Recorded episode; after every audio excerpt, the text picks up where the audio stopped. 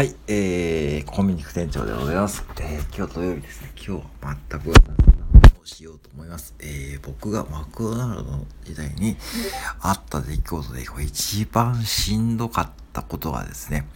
えー、店長チャレンジ制度っていうのがありまして、えー、まあ何人か、まあ選ばれるわけで、えー、その選ばれた中から毎月一人、えー、選出して、その方が店長になるっていうですね、制度はね、えー、作り出されたんですね。当時原田栄光さんに代わって、もう原田栄光さんになったらもう、ね、店長をとにかく育てないといけないってことで、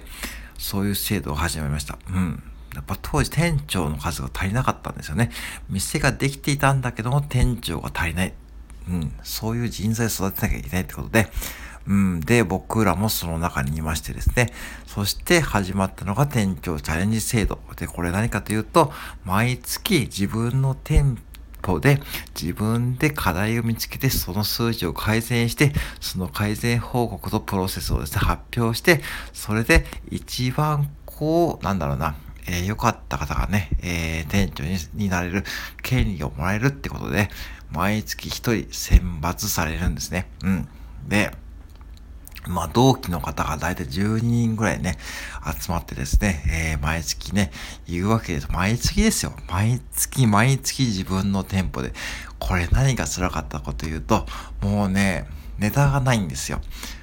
うん。だいたい半年とかね、かけてやってたんですけども、まあ2ヶ月3ヶ月目まではね、こう自分の店で改善課題が見つかるんですけども、うん。もう3ヶ月目、4ヶ月目とかなると、もうぶっちゃけね、そんなやることがね、ないんですよ。でないんで、もう何をするかというと、そっからですね、もう頭をひねって考えるわけですね。それがいい経験でした。それが今のこう自分の発信力につながっているというか、うん、こう自分が何かを作り出すことにつながってるって感じで、もう本当にね、毎月こうパワーポイントを作って、毎月プレゼンの練習をして、毎月毎月それをやってたんですね。それでも、それでもやっぱしこうね、それでもやっぱしこう成績がいい方がいるんで、やっぱりこう先を越されるわけですね。うん。まあ、逆転現象もありました。僕らよりも若い方がね、スッとね、店長になっちゃう方もいたし、うん。まあ、やっぱその時の、はっきり、うん、運もありました。うん。で、で、もう僕もね、ちょっと半年とか経った時に、ちょっと諦めかけていた時に、当時の上司からですね、次お前が店長のあれやなってことで連絡があった時はですね、本当に嬉しかったんですけども、嬉しかった反面ですね、え、マジかって思いましたね。あ、とうとう、なんか嬉しかったんですけども、なんかちょっと複雑でしたね。やっぱ店長って、うん、全部の責任を負うんですよ。やっぱね、負うし、原田栄子さんになってからね、もうやっぱしこう、数字のね、もう要求度も高くなったんで、うん。あー、とうとう来たかってことでね、うん。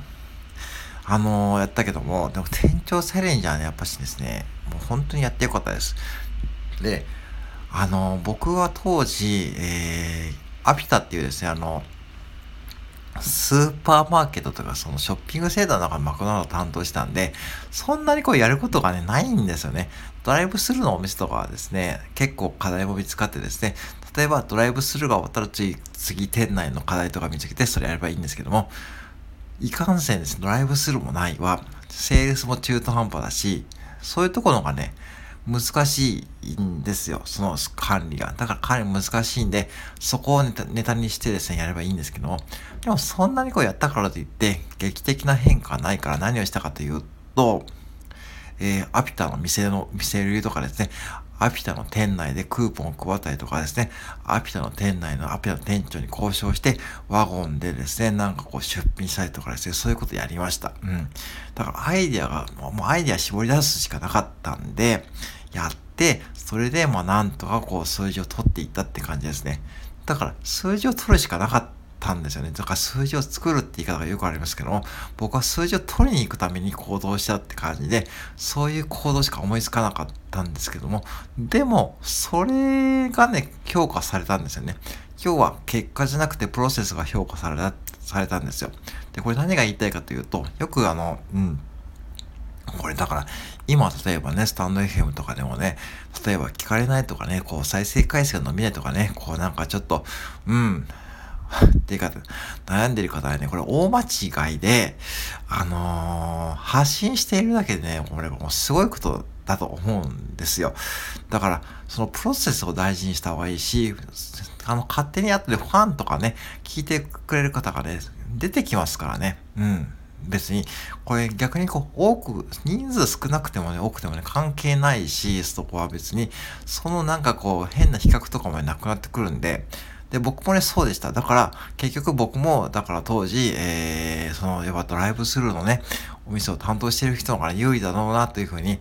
思っていたんですけども、いや、そこはね、やっぱ違って、僕には僕なりのやり方があるってことをね、まあ当時の上司からもうね、そういうふうにアドバイスされたし、まだこういうことができるよってことでね、うん、それでだんだんこう、やっていくうちに人を巻き込むでやっていったことがね、あの店長になれたっていうことにつながって、そして次のお店でね、最初のお店はですね、結構いい風にまとまっていって、その2店 ,2 店舗目で、えー、グランドオープンに担当になったと。まあ、これが僕の、あの、マクドナルドのね、人生のピークだったんですけども、うん。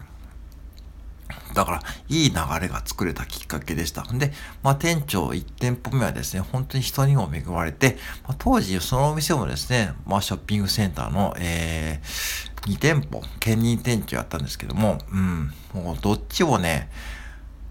中途半端でしか売れないんで、本当にコントロールが難しいんですよ。売れたらね、別にこう、人もね、いくらでも、いくらでもというかですね、人数もつね、使えるし、その、要はね、うん、発注してもね、まあ別に売れるからいいんですけども、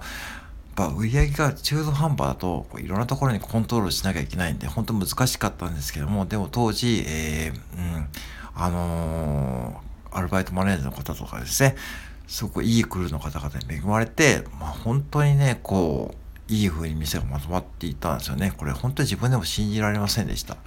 うん、で、そして、えー、まあ2店舗目、それがまあある意味評価されたかわかりませんけども、まあそれで、えー、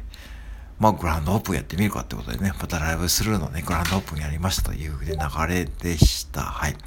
えー、あのー、まあ、だからね、あの、こういう経験はね、絶対した方がいいと思ったし、まあ本当にでもね、本当にでもね、あの時はね、もう本当にストレスでね、本当にね、そう、ぎっくり腰にもなったし、あの店でインチ働いてる時に、そう、そうなんですよ。